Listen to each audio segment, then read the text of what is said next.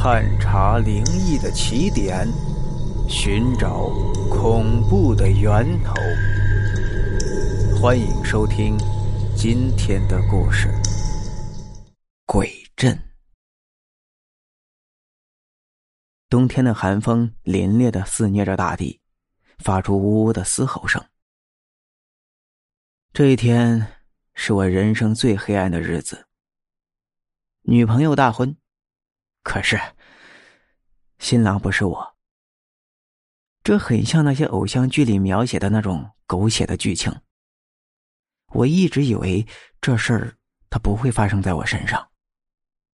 可当有一天，我在社会上处处碰壁，被社会磨平了棱角，甚至作为一个大学应届毕业生，连一份薪水两千的工作都找不到。哼，女朋友厌烦了，他提出了分手。他说：“你是谁？我是谁？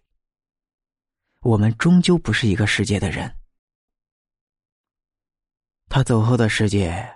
像一个幽深的暗谷一般，到处都没有了阳光。我感觉到我自己真的很颓废。有人说，忘记一段恋情最好的方法就是寻得新欢，或者说是一场义无反顾的旅行。在没有完全可以忘记他的同时，我只好选择了后者。早在一本杂志上看到过一个地方。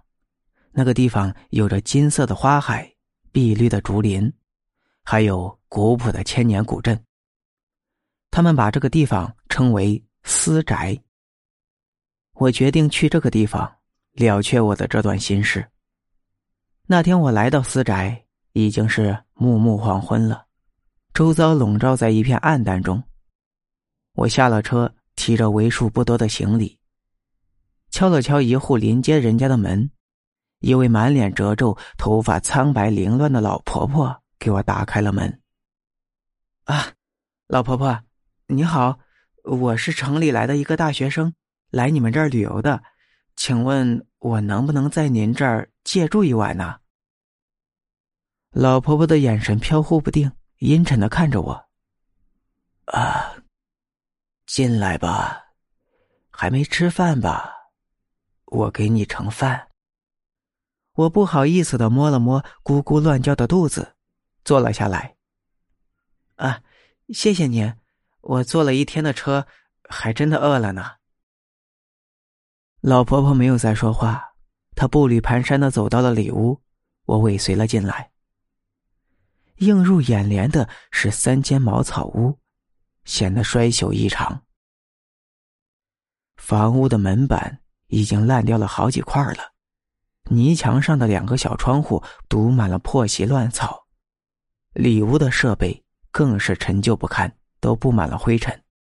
房梁上接着一层厚厚的盘横交错的蜘蛛网。我感觉自己像是进了一个鬼屋一样，心中不禁泛起了丝丝寒意。老婆婆将我领进屋里之后，招手让我坐下，她走向厨房去。我好奇的打量着里屋的四周，突然，我发现墙角的一张床上躺着一个人。我好奇的走过去，清楚的看见床上竟然躺着一个风干的尸体，面色蜡黄，毫无血色，身体萎缩成一团，一双黑黝黝的瞳孔死死的盯着房梁。我啊的叫了一声，惊骇的朝后靠了靠，正巧撞在了从厨房里出来的老婆婆身上。我哆哆嗦嗦的指着床的方向：“有，有有鬼，有鬼！”老婆婆朝着我指的方向看去，神情木然的看着我：“哪里有鬼？什么都没有啊！你怕是看错了吧？那不就是一张床吗？床上……”不就是一张卷起来的草席吗？我揉了揉眼睛，不敢相信的再次看去，果真，床上靠着的是一张被卷起来的草席。难道是我看花了眼？刚刚，刚刚不明明躺着一个人吗？我宁可相信是自己看花了眼，并不是遇到了什么不好的东西。我很不好意思的朝着老婆婆努了努嘴，说：“啊，呃，今天坐车真的是太累了，眼睛都不行了。”呵呵。老婆婆急促的喘了两声，告诉我：“这乡下偏僻的地方，你们城里的娃子是住不惯的。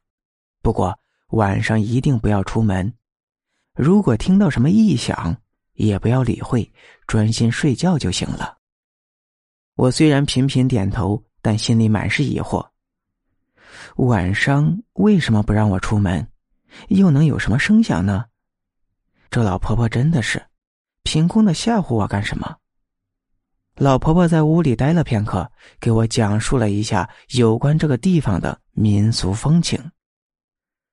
吃完老婆婆端上来的饭菜，收拾完之后，老婆婆慢悠悠的说：“这乡下的条件。”不能跟你们城里比，你就先凑合一晚，明天去外面逛逛。乡下虽然条件不行，但是啊，空气可比你们城里好很多呢。说完，他拉着我的手向卧室里走去。我看到这屋子里尚且整洁，也没有第一间那么破败，心中敞亮了很多。心想，反正也没有好的地方去，就先在这里将就一晚再说吧。可是心里又想起刚刚在大屋里看到的那惊悚的一幕，心有余悸的向窗口瞅了瞅，所幸外面只是漆黑一片。老婆婆洞察了我的神情，拉住我的手说：“小伙子，不要怕，只要你晚上不出去，听到任何声响不要理会，就没事的。睡吧，早点睡吧。”我茫然的看着老婆婆，不明白她这话的意思，也实在是困乏了，就没有再想什么，躺在床上，很快就进入了梦乡。恍惚间，我感到自己的床边站着一个人，苍白而凌乱的头发，惨白的脸，干瘪的皮肤，深不见底的黑色瞳孔，他竟然跟我刚走进大屋里看到的躺在床上的那个人。一模一样。